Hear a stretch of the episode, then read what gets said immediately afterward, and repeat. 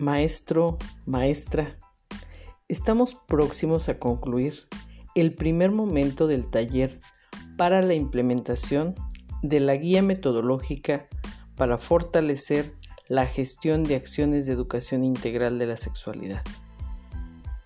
Tu plan de trabajo es muy importante y necesario. Este demanda tu colaboración, conocimiento, la intermediación con los diferentes actores que estarán involucrados en él, tu visión que te brinde herramientas para convencer e inquietar a quienes no conciben importante y necesaria una formación integral de la sexualidad.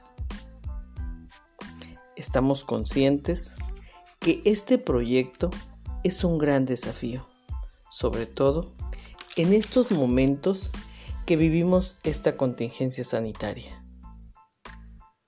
Tenemos varios retos y uno de ellos es el trabajo mancomunado, donde se pueden expresar las inquietudes de los diferentes actores, sin importar valores de moral privada como obligatorios para toda la población, ya que esto atenta contra la libre elección de la forma de vida de las personas.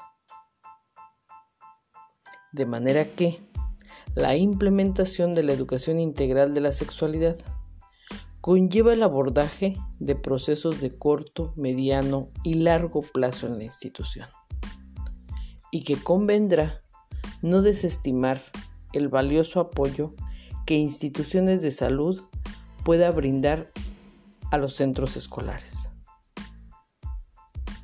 Y estos sean grandes aliados para la educación integral de la sexualidad. Maestro, maestra, no olvides que eres un garante de derechos.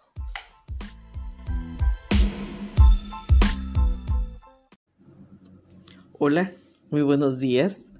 Hoy vamos a citar las principales características y actitudes que necesita mostrar una persona a cargo de coordinar un proceso de enseñanza y aprendizaje.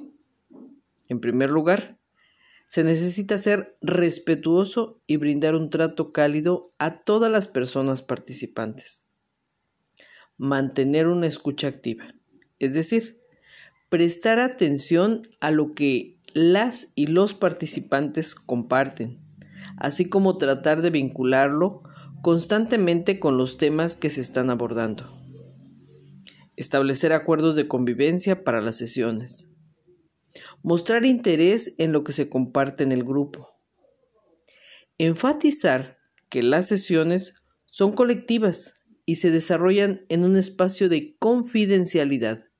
Por lo tanto, la participación de todas las personas es importante. Regular las participaciones para que cada persona tenga las mismas oportunidades de intervenir utilizar ejemplos de la vida cotidiana para aterrizar los conceptos o categorías revisadas.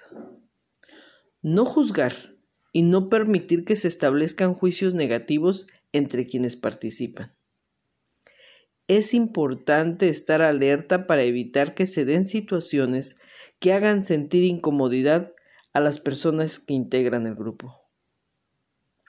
Ser tolerante y abierto a las distintas opiniones tener una actitud positiva, prestar atención a los propios prejuicios con la intención de no influenciar al grupo. Maestro, maestra, no olvides que eres un garante de derechos.